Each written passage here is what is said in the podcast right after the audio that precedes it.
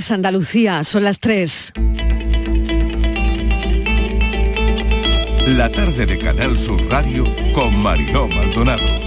¿Qué tal? ¿Cómo están? ¿Han pensado cómo nos cambiaría la vida si hubiese una vacuna contra el cáncer? Esta mañana les hemos estado estamos hemos dado una vuelta a esa idea y esto tendría un impacto tremendo en, la humanidad, la verdad. Cambiarían tantas cosas. De entrada, la forma en la que nos enfrentamos a esa enfermedad. Y ojo, que se cure el cáncer puede llegar a presentar también grandes desafíos éticos, pero esto, esto es lo de menos. Ojalá debatamos sobre eso. Habría, yo creo, un antes y un después. La sociedad se transformaría, pensaríamos de otra forma, se nos quitaría el miedo a la palabra cáncer, eso de entrada. Imagínense por un momento esa vacuna que podría curar el cáncer y que además reduciría la ansiedad que produce la palabra y el temor que produce la palabra. La investigación, si hubiese una vacuna contra el cáncer, ya solo se centraría en la prevención y no en sacar la vacuna en investigar de nuevo de cómo curarlo, porque eso ya lo tendríamos, eso ya estaría.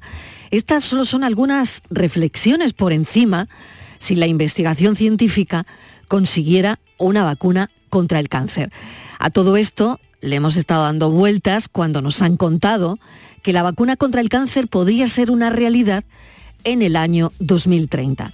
El laboratorio Moderna, creador también de la vacuna contra la COVID, ha anunciado que el suero contra la enfermedad de la compañía estaría listo para finales de la década.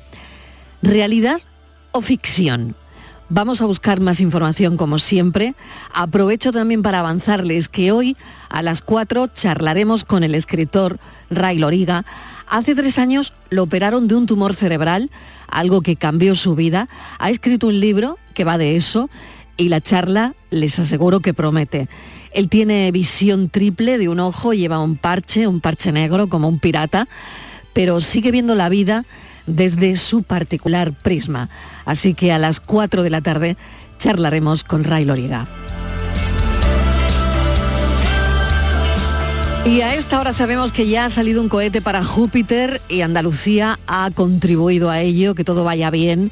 Ojalá también podamos encontrar mundos habitables y que, bueno, no sea mm, esto que nos depare algo nuevo.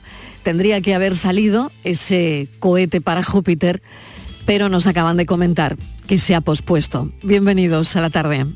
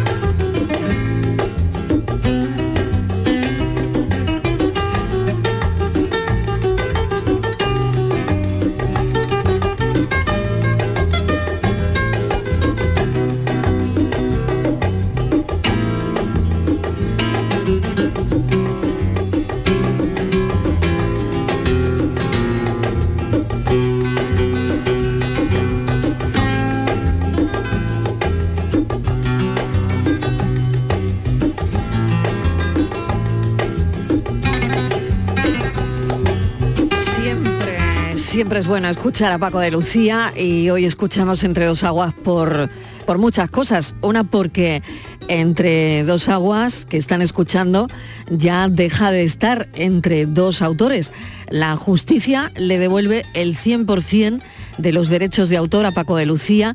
Es un asunto muy enrevesado, muy complicado, que llevaba años en los tribunales. El juzgado de lo mercantil de Madrid ha condenado a los descendientes de la reglista de la pieza, José Torregrosa, que tienen que devolver los derechos ganados desde los últimos 50 años por 37 obras de Paco de Lucía. Una sentencia que, como ven, tiene, tiene carácter retroactivo. En este juicio han declarado flamencólogos, eh, ha sido todo realmente muy interesante y hay algún tema clave, el flamenco, el género, tiene un componente personal que en el caso de la música de Paco de Lucía responde a una personalidad creadora combinada con su alta capacidad técnica, por lo tanto se deduce que esto está claro que solo podía tocarlo él y hacerlo él. Está claro que es una pieza que solo podía ser del genio de Paco de Lucía. Así que eso es lo que dice, entre otras muchísimas cosas, la sentencia. Hay una ley andaluza del flamenco que hoy queremos también explicarles bien y por eso, entre otras cosas, hemos arrancado con la música de Paco de Lucía.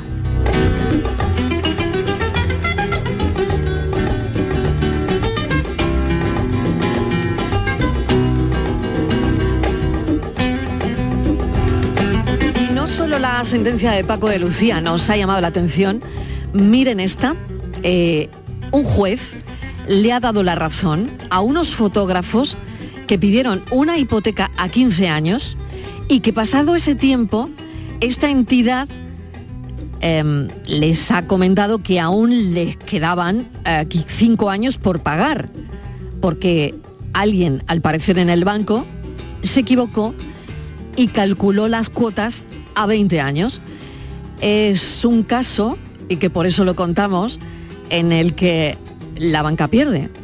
Un caso en el que la banca no siempre gana. Mesa de redacción, Javier Moreno, buenas tardes, ¿qué tal? Bienvenido. Buenas tardes, Mariló, ¿qué tal? ¿Verdad? No como en las películas en las que aparece un casino donde la banca siempre gana, ¿no? La hipoteca, la hipoteca en este caso era para el local donde los fotógrafos montaron su estudio.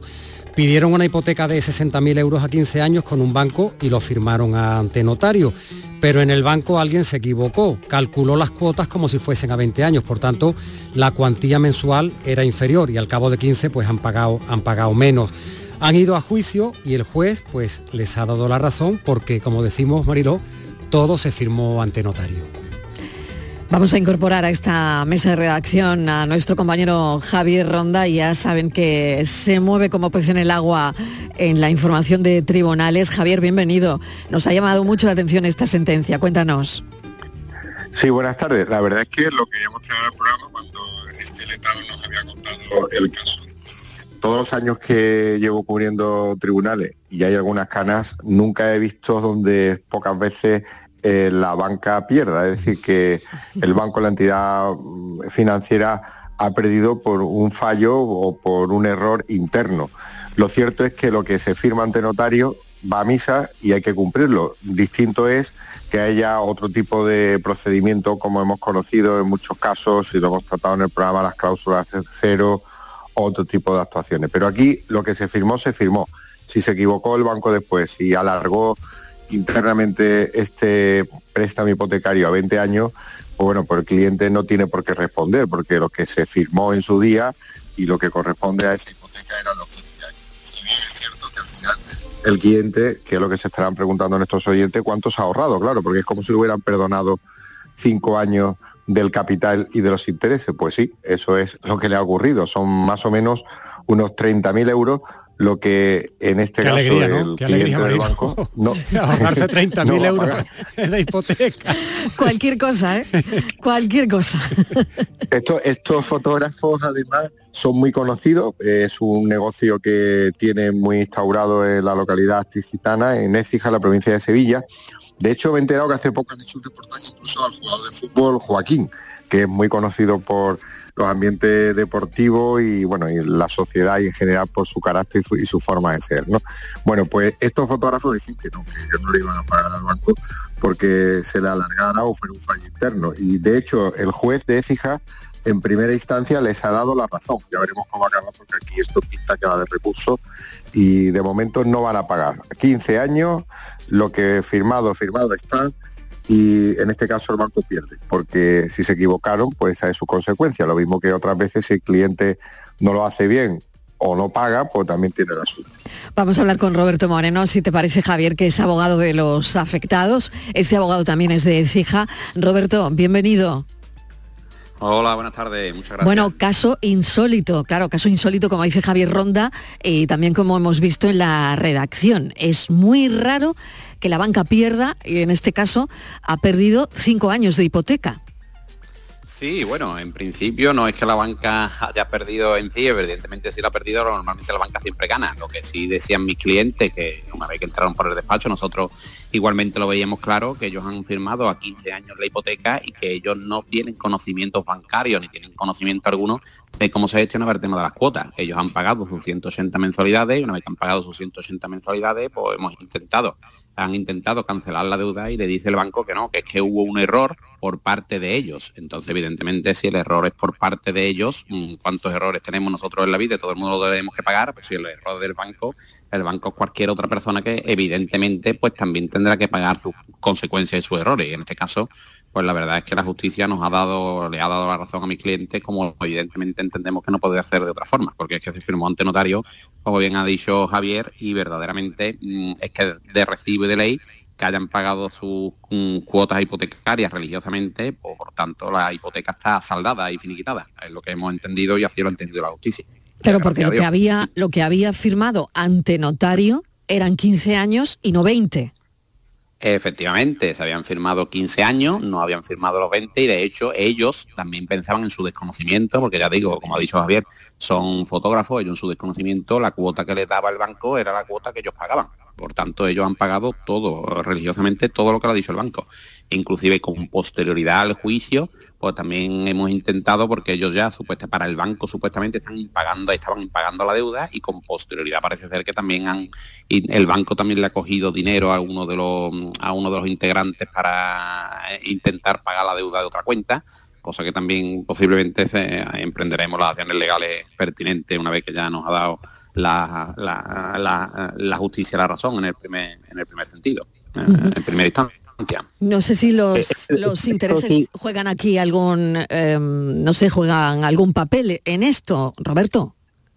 Bueno, aquí los intereses, en el momento en el que tenemos una sentencia, la sentencia es plenamente ejecutable, aunque sea provisionalmente, porque eh, la sentencia tiene posibilidad de recurso y claro, aquí lo que dicen ellos es que está impagado, pero a día de hoy ya no está impagado el préstamo, que es lo importante de esta primera sentencia. A día de hoy el préstamo ya está cancelado, por tanto el banco tampoco puede seguir cobrándole, intentando cobrar dicha deuda hasta tanto en cuanto, pues si quieren recurrir, que recurran y ya mm. veremos lo que dice la audiencia provincial. Pero mm. Mm, no estoy yo todas conmigo de que en el recurso se vaya a perder, porque evidentemente se firmó ante notario, ellos han pagado lo que le ha dicho la, la Caixa, la, entidad bancaria y en este caso entiendo que han cumplido con lo que se firmó ante, ante notario.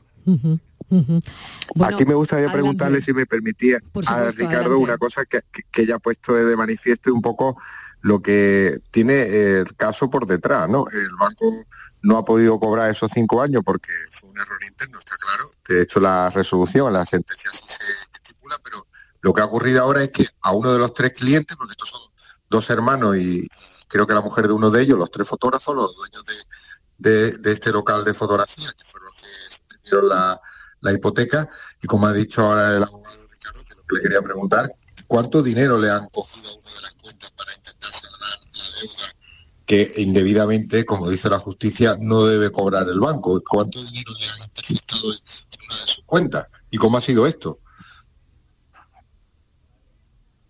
Hoy mismo he estado yo hablando con los clientes que me han comentado esa circunstancia, entonces las cantidades exactas no lo sabemos. De todas formas, eh, me ha dicho Ricardo, sería Roberto Moreno, Roberto Moreno Anguita. Ah, Roberto, perdón, anterior, Roberto, bien, de Moreno Anguita Abogado. No obstante el anterior, eh, las cantidades que se le han percibido se le habían cobrado con anterioridad al dictado de la sentencia, cosa que podemos entender que es un error o una, un, cambio de criterio, una interpretación distinta que hacía el banco y por tanto ellos decían, inclusive se dio en el acto del juicio que su proceder era totalmente correcto, pero no obstante el anterior, una vez que ya hay una primera sentencia, que la sentencia es provisionalmente ejecutable y que eso lo hayan hecho con posterioridad al conocimiento de la sentencia, que evidentemente ya tiene que tener conocimiento la entidad bancaria de que dicha sentencia se ha dictado. Por tanto, mm, vamos a tener una reunión con los clientes y veremos si esto sigue adelante, porque claro, verdaderamente ahora mismo ya sí que no podrían. ¿Qué es lo que pasa? Que ese otro cliente sigue teniendo cuenta en esa entidad bancaria. ¿Por qué? Porque tiene otros tipos de préstamos y otras cosas que está también abonando y por tanto tiene que tener la cuenta abierta. ¿Qué es lo que hace el banco? Que es muchas veces lo que hace, pues que automáticamente como en la cuenta donde está domiciliado el pago de la hipoteca ya no hay dinero porque evidentemente ya han cumplido con su obligación de pago de sus 180 mensualidades, pues lo que hace automáticamente es intentar cogerle el dinero de la otra cuenta bancaria que tiene. Y evidentemente de vez en cuando dejan saldo porque es una cuenta que tiene, eh, que tiene ese cliente para su uso personal también. Y por tanto ahí es donde tenemos mm, la disparidad y vamos a estudiar qué acciones legales podemos emprender también contra, contra dicha entidad bancaria porque entendemos que, es que no es lógico, es como si te metes la mano en un bolsillo distinto de la cartera con la que estás pagando. Bueno, esto no acaba aquí, Javier Ronda, vemos que esto no acaba aquí, Roberto.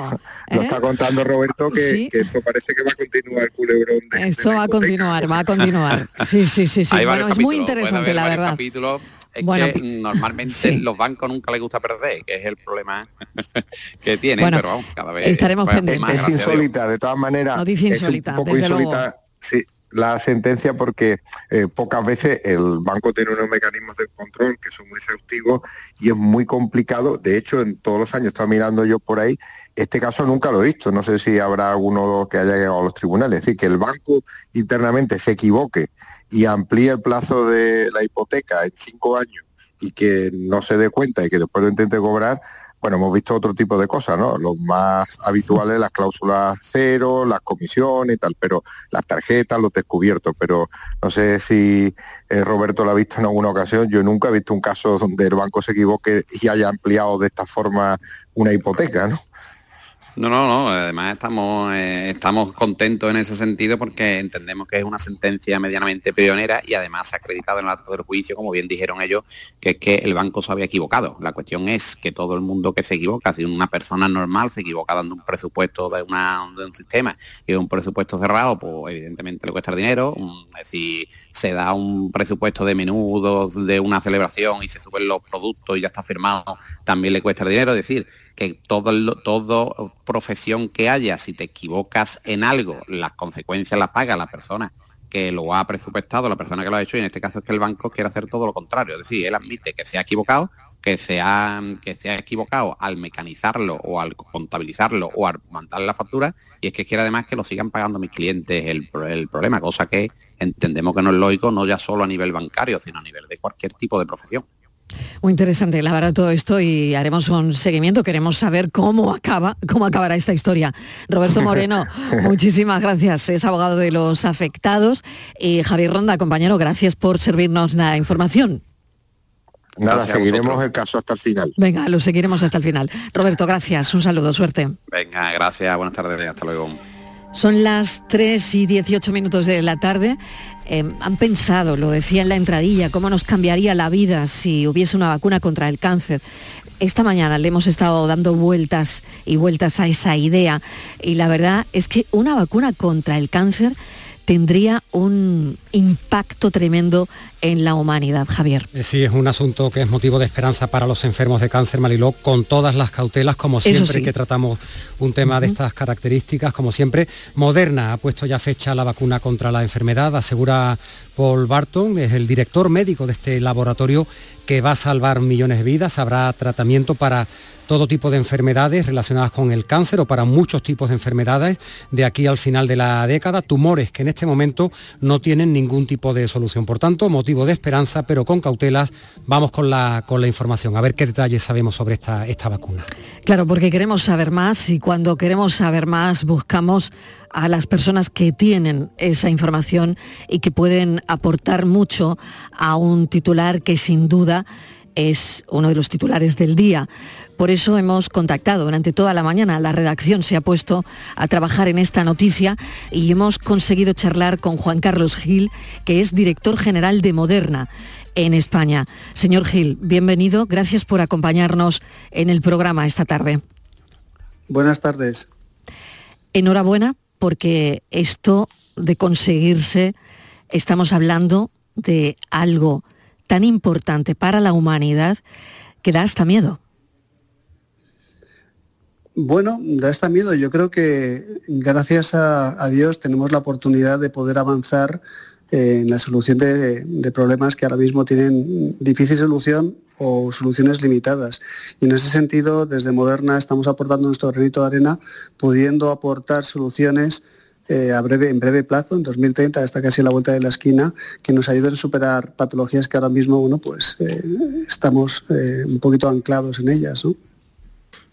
Y decía que, mm, eh, señor Gil, que da hasta miedo precisamente porque como nos movemos en el mundo de las fake news, esta mañana cuando veíamos el titular, pues todo el mundo dice, bueno, esto, mm, ¿hasta qué punto será verdad? ¿Hasta qué punto eh, esto, mm, este procedimiento está avanzado? ¿Hasta qué punto no es algo del laboratorio? En fin, ya sabe usted que, que todos estos titulares es verdad que generan también, por otro lado, cierto recelo. Así que nos gustaría saber cómo funciona, cómo funcionaría la vacuna contra el cáncer de Moderna.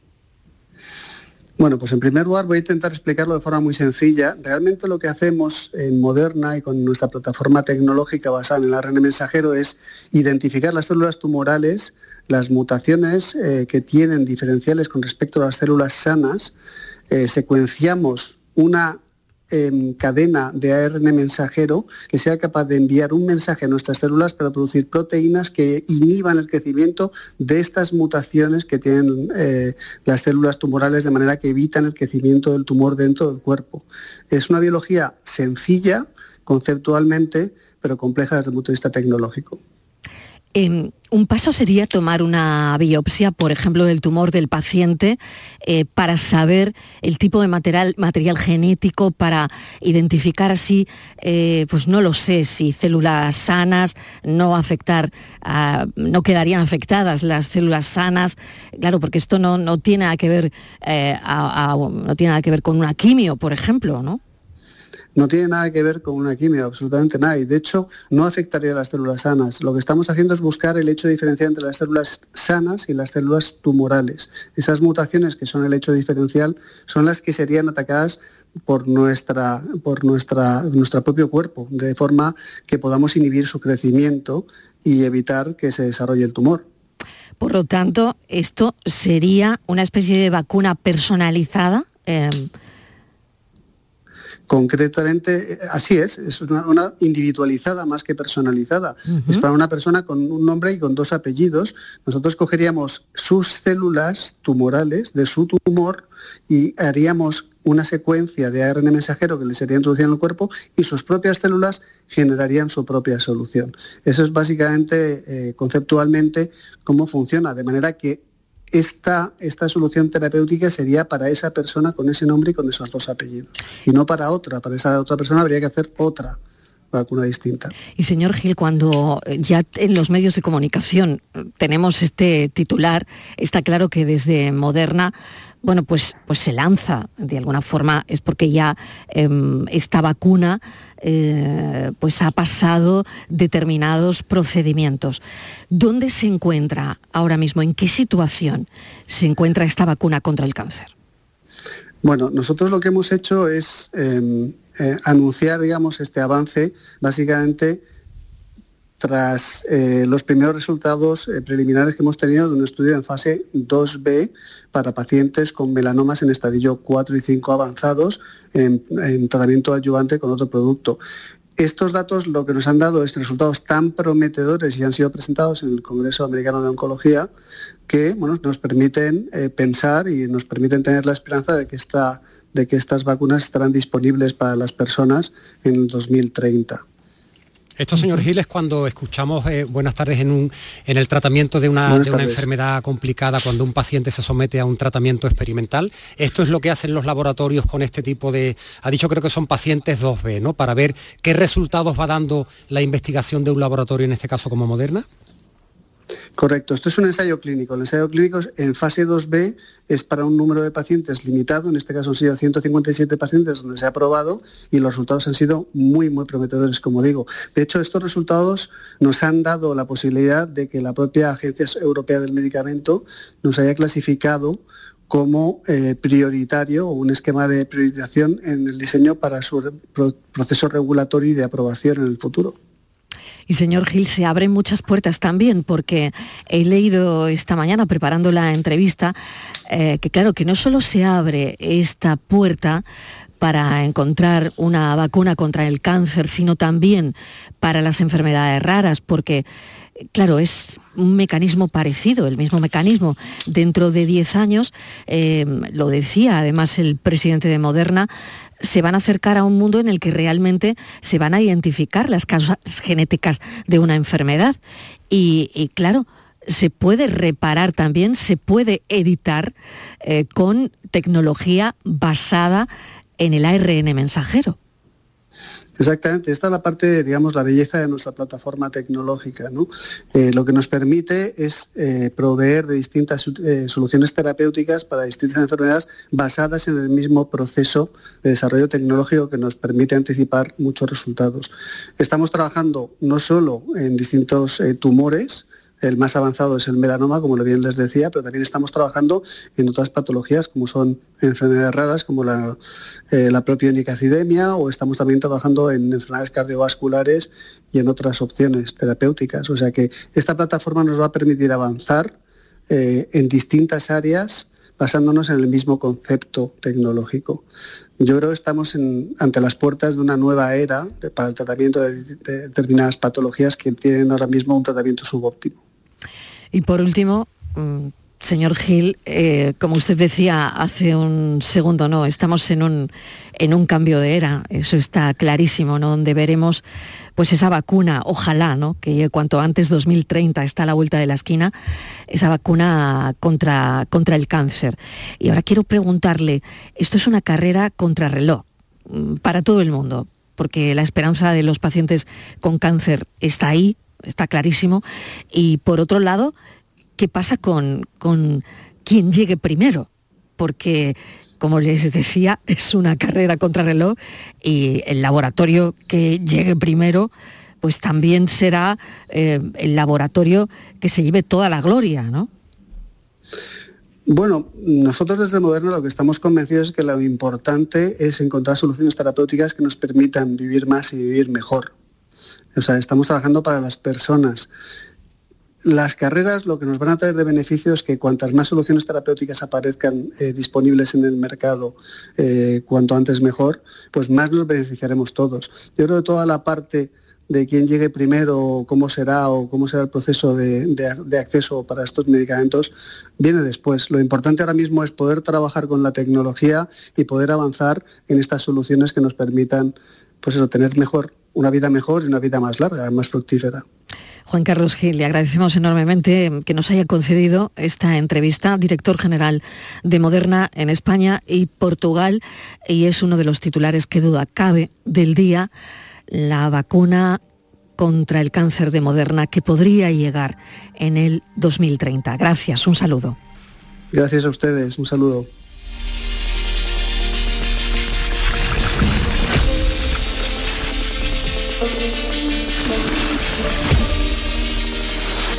Casi las tres y media de la tarde, momento para hacer una pequeña pausa para la publicidad y enseguida nuestro siguiente protagonista va a ser Pepe Mena, un conserje de un colegio de Sevilla que se ha quedado sin trabajo.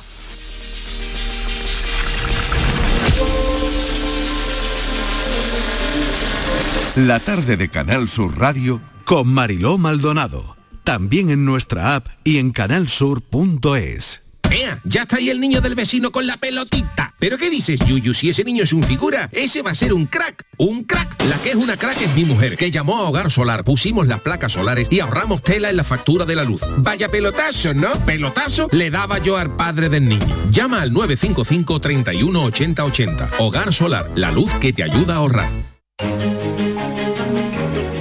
puedes comprobar que todo esté listo para votar en las elecciones locales y autonómicas del 28 de mayo. Debes figurar en las listas del censo electoral. Puedes consultarlo del 10 al 17 de abril, en tu ayuntamiento, consulado o internet. Pide que rectifiquen si hay algún error. Especialmente si votas por primera vez, si has cambiado de domicilio, si no has recibido tu tarjeta censal o esta contiene algún error. Ministerio del Interior, Gobierno de España. ¿Sabes qué es lo que me gusta de la primavera? Pues que hay más luz, más pajaritos, más flores, más risas, más rollito, más hoy se sale, más pero más de todo. La primavera la ilusión altera. Llega el cuponazo Flower Power de la 11. Podrás ganar 6 millones de euros. Y además, si entras en cuponespecial.es, podrás disfrutar de cientos de planes increíbles y picnics gourmet. Cuponazo Flower Power de la 11. Altera tu ilusión. Bases depositadas ante notario. A todos los que jugáis a la 11, bien jugado. Juega responsablemente y solo si eres mayor de edad. En las mañanas de los fines de semana estoy contigo en Canal Sur Radio para contarte toda la actualidad y cómo se despierta y vive Andalucía. Días de Andalucía. Este fin de semana desde las 8 de la mañana en Canal Sur Radio con Carmen Rodríguez Garzón. Más Andalucía. Más Canal Sur Radio.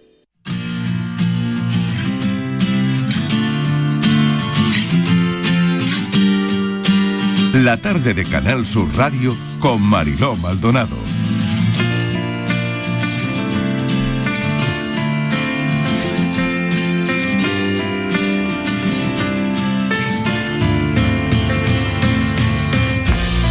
Seguimos adelante con toda la actualidad, con esa actualidad que nos ha llamado la atención hoy y con sus protagonistas. Queremos conocer y presentarles a Pepe Mena, el conserje de un colegio de Sevilla, y algo muy bueno ha debido hacer en los años que lleva trabajando allí, porque nadie quiere que se vaya Pepe. Pero, ¿por qué se tiene que ir, Javier? Pues ¿Qué porque ha pasado? llegó para una sustitución y ha estado siete años en el Colegio de Infantil y Primaria Huerta de Santa María. Está en el centro de Sevilla y está viviendo estos días el centro, él también y muchos padres momentos complicados y tristes. José María, aunque lo conocen como Pepe, se marcha y como hemos dicho, no porque quiera, sino porque esa sustitución muy larga, ¿no? Siete años, eh, eh, pues se termina, ¿no? Antes de Semana Santa recibió una carta de despido emitida por el Ayuntamiento de Sevilla, un hecho que ha sido pues como un jarro de agua fría para toda la comunidad educativa que se está movilizando, que está protagonizando concentraciones y que, como dice, ese es el titular, que no quieren que se vaya Pepe. Pepe, bienvenido. Buenas tardes. Bueno, ¿cómo está usted? Sé que, sé que emocionado, Bueno. ¿no? Sé que emocionado. Esto está llegando muy lejos. Bueno, emocionado, sí, muchísimo, por todo lo vivido, sobre todo ayer, que fue la, la despedida de mis niños, del profesorado, de los padres, y bueno, algo para mí enriquecedor y a la vez muy duro, ¿no? Porque es muy, es un poco fuerte, ¿no? Pero muy emotivo, muy emotivo, y me, me ha llegado muy dentro. Bueno, eso y es bueno, un poco más sereno, pero sí, un importantísimo. Yo no pensaba nunca que me podía venir o irme de, ese, de un trabajo con tanto amor y con tanto cariño. ¿Cómo Y llegó además usted? un amor, Mm. pues sí. yo llegué a, pues yo estaba en una bolsa de peón del ayuntamiento, de- me llamaron para una sustitución de portería, estuve unos meses en, en el en los altos colegios Macarena y de ahí cuando al señor que yo sustituía le dieron la invalidez, bueno me mandaron al huerta y entonces pues he estado pues seis años y medio, casi siete, mm, día a día y nada, por ahí llegué por una bolsa. ¿eh? Y se acabó, se acabó la sustitución, más- ¿no, más Pepe? corto. Se acabó ya, iba a ser Sí, corto, pero lo- siete años que dan, dan Sí, para mucho, claro, para, sí, para dar cariño y siete- para siete recibirlo. años y dos, y dos meses han sido. Sí, pues bueno, por la administración, no sé, yo esos vericuetos no los conozco, ¿no? los términos legales y de contratación y demás, pues tampoco mucho. Yo he estado ahí, siempre he sabido que yo no estaba fijo, claro. Pero bueno, yo ya no me lo esperaba, ni nadie. ¿Verdad? Y entonces pues ahora me veo en pues, esta, esta tesitura, ¿no? Ya con una edad, y por- sobre todo por el trabajo, ¿no?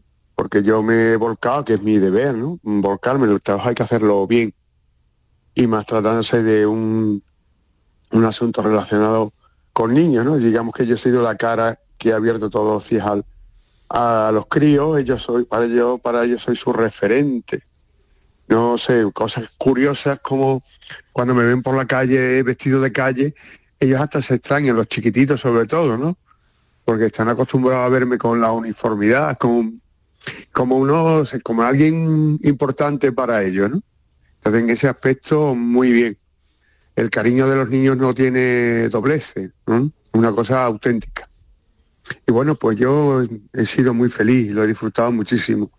Por lo cual ahora pues me quedo como que no sé. ¿Sabes? Hmm.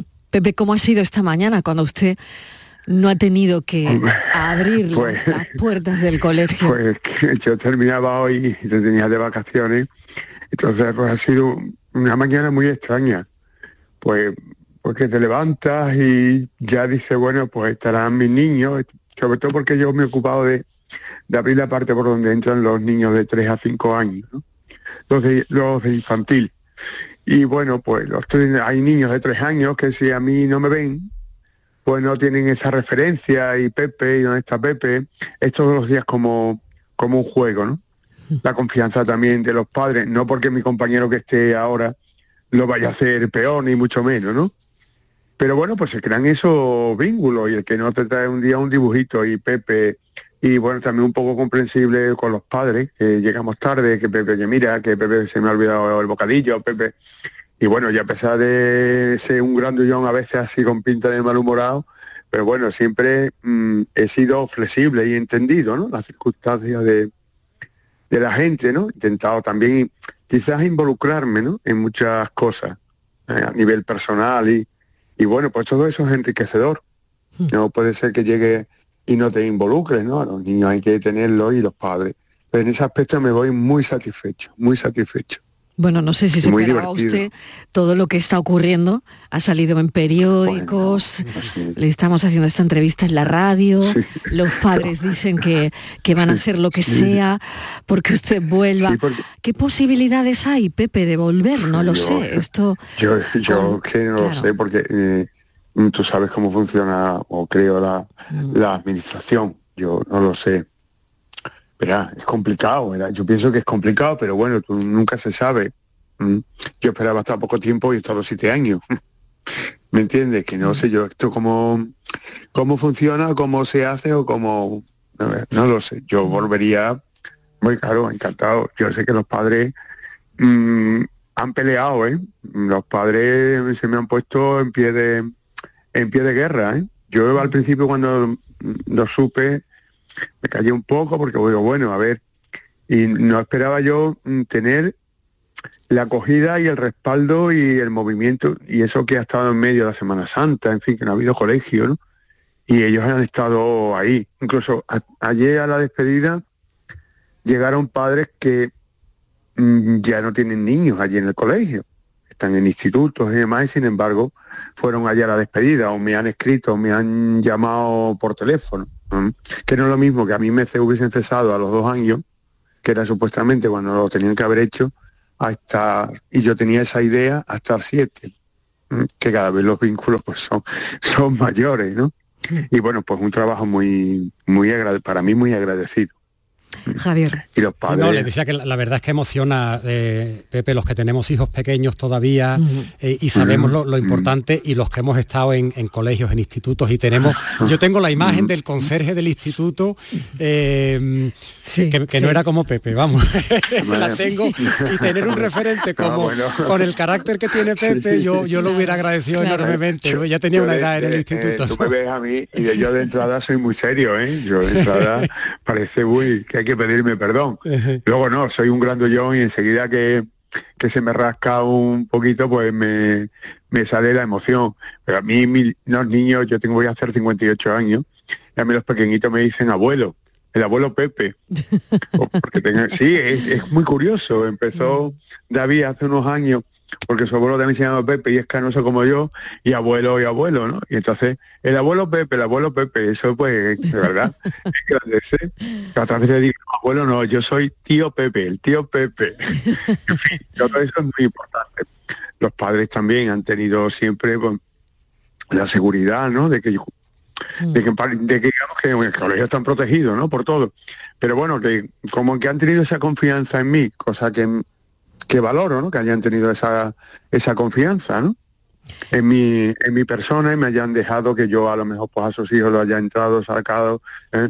Sí, sí, en ese aspecto muy bien, muy bien. Pepe, pues le Ya te digo. Guiñón. sí, sí, sí, adelante, siga, siga. Que, que no, que no yo no me esperaba, hombre, sabía que iba a haber una despedida y que más, pero yo ayer para mí fue uno de los días quizás más emotivos que voy a recordar. En, en el- yo he cubierto muchas bajas en sitios, he estado para aquí, para allá, pero mm, nunca como ayer, nunca. Yo lo de ayer para mí fue algo mm, pues apoteósico, me sentí mm, lleno ¿no? de todo eh, el amor y todo, todo el cariño eh, recibido, ¿no?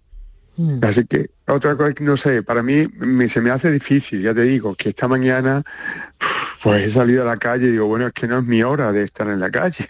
Y, y claro, el, el acercarme por allí, por la zona de la calle San Luis, de la Macarena y todo, es, ha sido mi mundo siete años. Y bueno, pues conoces no solamente ya a los padres, sino conoces al vecino, conoces al del bar, conoces muchas cosas. Claro, la administración evidentemente eso no lo entiende. ¿no? La administración pues somos un número, simplemente. Pero bueno, al menos me quedo enriquecido con, con eso. Y bueno, pues abriremos puertas o seguiremos luchando a ver qué hacemos. Pepe, muchas gracias. Le mando desde aquí Bueno. todo el ánimo del mundo. Eh, sé que esto debe ser un, uf, ahora mismo un carrusel de emociones entre el pensamiento de lo que va a hacer ahora, eh, Sí, los padres que uf. siguen batallando, eh, Bueno, bueno, mucha tengo- emoción. está Tengo claro. aquí como 500 dibujitos y cartas de los niños que tengo que ir leyendo poco a poco. Bueno. Porque cada uno me ha ido, en fin. Entonces, esas emociones cuando vas leyendo lo que te dice uno, el dibujito que te ha dicho, te ha pintado otro, y esas cosas, eso, claro, esto es como un duelo y hay que pasarlo. ¿ah? Pepe Mena. Pero gracias, gracias a vosotros, ¿vale? Gracias. Un abrazo, Pepe, un abrazo si se resuelve ya os lo diré. Venga, ¿Vale? ojalá, ojalá, ojalá una- hablemos de nuevo. Gracias, ojalá. Gracias a vosotros. ¿vale? Gracias, gracias. Venga, hasta luego. Bueno, Adiós. qué historia, Javier. Sí, me estaba, Qué me estaba historia tan emocionando emotiva. escucharlo, de verdad. Yo ¿eh? también. Me estaba emocionando Mm. muchísimo. Sí. Qué historia tan, tan linda, ¿verdad? Qué persona Sí. y, y la humanidad que desprende, aunque como dice este grandullón, el abuelo Pepe, muy serio, pero no me lo imagino, ni grandullón ni serio, en fin, debe ser. Sí. Muchísimas gracias Javier Moreno. Mañana seguimos con toda la actualidad que no será poca como hoy. Nos hemos dejado en el tintero el flamenco porque nos hemos quedado sin tiempo, pero mañana hablaremos de esa nueva ley que hoy entra en vigor. Un abrazo, hasta mañana. Gracias, un abrazo. Vamos con la foto del día. La foto del día. En este país, como en otros, los listos le suelen dar coba a los que no saben de leyes o no tienen la suficiente preparación para entenderlas. Paco de Lucía, artista andaluz, compositor y guitarrista, creaba obras de artes y las memorizaba, pero no sabía transcribirla al papel para poder registrarla a su nombre. Paco compuso la famosa rumba flamenca Entre dos aguas y el listo de turno la registró a su nombre, así como otras muchas canciones del algecireño. Eso en Cádiz se llama mangar por la cara.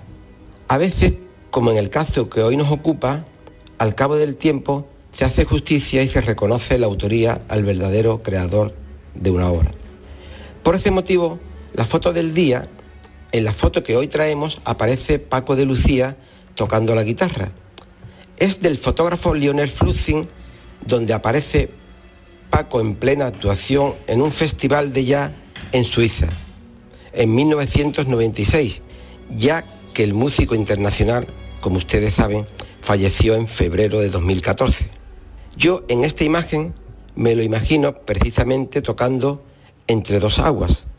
Es un plano americano, horizontal, contrapicado, ya que el artista está en el escenario y el fotógrafo situado en un plano inferior, supongo entre el público. Destaco de la fotografía precisamente el momento, la expresión del guitarrista con los ojos cerrados, sintiendo cada acorde y envuelto en un halo divino que recorta su figura. Este efecto está conseguido con una luz blanca de contra. Ya que la foto es de antes del 2000, me atrevería a decir que es una diapositiva. Está contrastada y tiene unos colores saturados. Y por último aprovecho la collá para hablar del uso de las fotografías de mis compañeros y mías que vemos publicadas sin firmar y sin pagar por ello. ¿Se hará justicia también? Pregunta que queda en el aire, fotoperiodistas andaluces que buscan la imagen del día.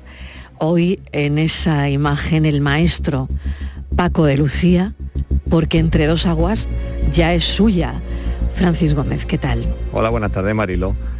La imagen la ha seleccionado hoy Joaquín Hernández Kiki.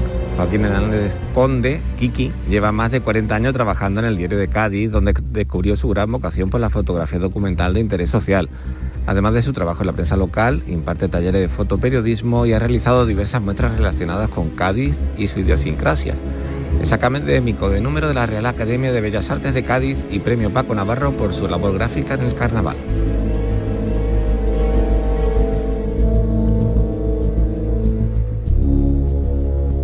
La tarde de Canal Sur Radio con Mariló Maldonado. También en nuestra app y en canalsur.es. Canal Sur Radio, Sevilla. En Supermercados Más celebramos nuestro 50 aniversario y lo hacemos regalando 135 experiencias top y con más de 1000 ofertas, como la leche Granja Sol en abril desde 0,88 euros el litro. Disfruta de un año de regalos en tus supermercados más y en supermercadosmás.com. Cada mes un premio diferente. Consulta condiciones en nuestra web. Qué bien te sienta, chiquilla, qué bien te sienta. Qué bien te sienta tu traje de flamenca Aires de Feria. Sus nuevos diseños te van a enamorar. Lunares, colores y texturas, reflejos de nuestra tierra. Aires de Feria. Trajes de flamenca llenos de elegancia, sensualidad y creatividad. Aires de Feria. Enamorados de Andalucía. Traje de aires de feria gitana, qué bien te sienta. Hay que ver cómo pasa el tiempo, ¿eh?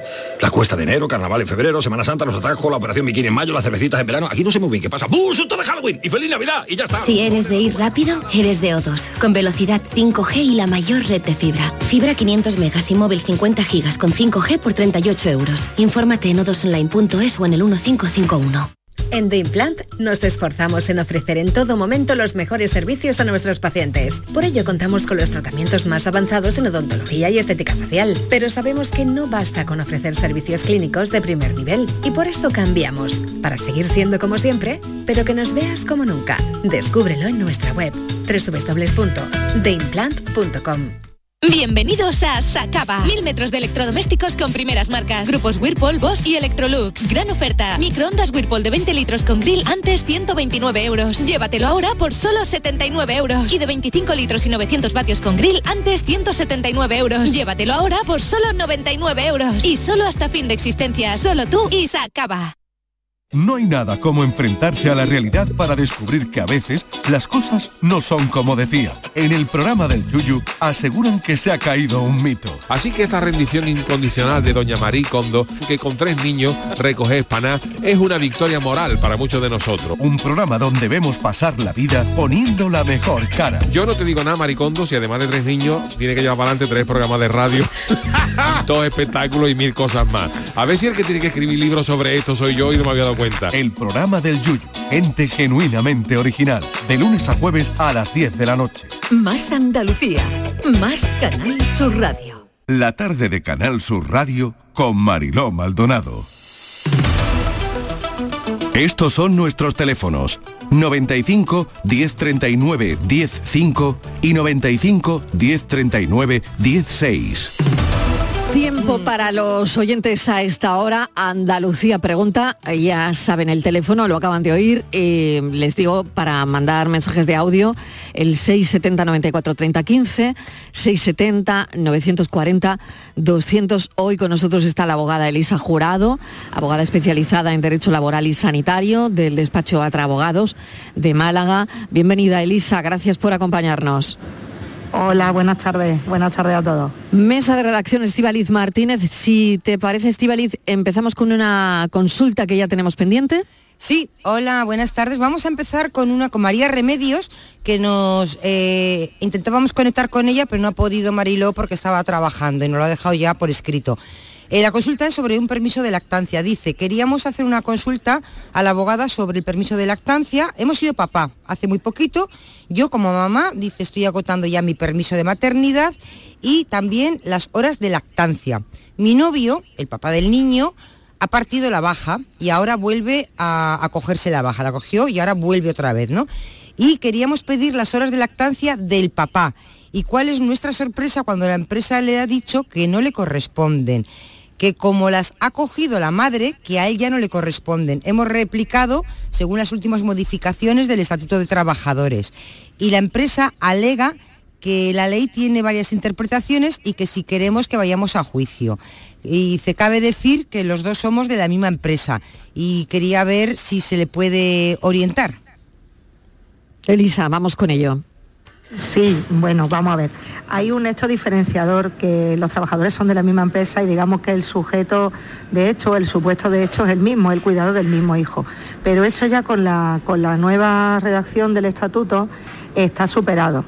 O la idea del estatuto, el espíritu es que se supere, porque aunque todavía no hay jurisprudencia al respecto, porque la modificación es muy, es muy reciente, pero sí se entiende que el padre y la madre puedan disfrutar de las horas de lactancia eh, pedidas en la forma que establece el estatuto, ya sea de una hora diaria o de media hora de reducción eh, de jornada, salir antes, ¿no? Se podría decir, o entrar más tarde. Así que yo entiendo que en el caso de esta chica es verdad que es un tema controvertido, está oyente, pero yo entiendo que sí tiene posibilidades de, que se lo otorguen en la jurisdicción y que creo que le, vamos, le ampara el derecho a su pareja, a su novio, le ampara el derecho de tener la estancia del hijo, siempre que se cumpla el resto de presupuestos, claro que lo haya solicitado en la fecha correspondiente, que ya desconozco eh, los pormenores del asunto. Muy bien. Bueno, pues eh, esta sería mm, la respuesta para esta oyente. Vamos con un audio. Eh, lo escuchamos. Hola, buenas tardes, Reme desde Málaga. Mira, quería saber una cosita. Estoy trabajando en una empresa de limpieza que limpia, bueno, yo estoy limpiando bancos eh, me están pagando la hora, tengo muy poco trabajo asegurado, muy poco, media hora, tres veces en semana. Y encima me ponen horas adicionales por la tarde, pero no me la ponen como mías para no cotizar, para no tener antigüedad, en fin, todas esas cosas. Y encima me la están pagando a 4.50 como las horas normales. No sé si eso es legal, no es legal, es que quiero denunciar y me quiero ir. Entonces quiero saber si me podéis ayudar un poquito, por favor. Gracias. Hay que, hay que atarlo todo muy bien. Elisa, ¿cómo lo tiene que hacer? Eh, a ver, ¿cómo ves este caso? Ahí faltaría mucha información para poder asesorarla bien, pero desde luego eh, una persona que tiene un contrato parcial de media hora, si fija, hace por las tardes ya otra jornada, lo que procede una ampliación de jornada y no eh, la realización de horas extras. Lo que tendría que hacer una ampliación de jornada a esa trabajadora, porque si no es un fraude de ley. Eh, en cuanto al quantum de las horas extraordinarias, pues entiendo que como no deberían de vengarse, no deberían abonarse, pero desde luego a 4,50 no tengo el convenio delante, pero seguro que no es, seguro que no es porque no es siquiera el valor de la hora ordinaria. O sea que vaya un profesional que le asesore ya con toda la documentación y seguro que tiene material para reclamar. Recordamos de nuevo el teléfono del programa, que es este. Estos son nuestros teléfonos 95 1039 105 y 95 1039 16. Derecho laboral a esta hora 670 94 30 15, 670 940 200. Ya saben que si tienen alguna duda, pues levantar el teléfono y preguntarle a Elisa. ¿Alguna cosa más, Estivaliz, que tengamos sí, pendiente? Queríamos eh, también eh, saber si el retraso es reiterado en cobrar la nómina, eh, bueno, empresas que pagan las nóminas con muchísimo retraso, si esto conlleva la extinción del contrato y si también da derecho al trabajador a reclamar y recibir una indemnización. Pues sí, efectivamente da derecho a rescindir la relación laboral y a, recibir una indemnización como si de un despido procedente se tratara, puesto que se estarían cumpliendo eh, una de las obligaciones del empresario, que es el pago puntual de salario, y se podría extinguir a través de, la vía del artículo 50 del Estatuto de los Trabajadores.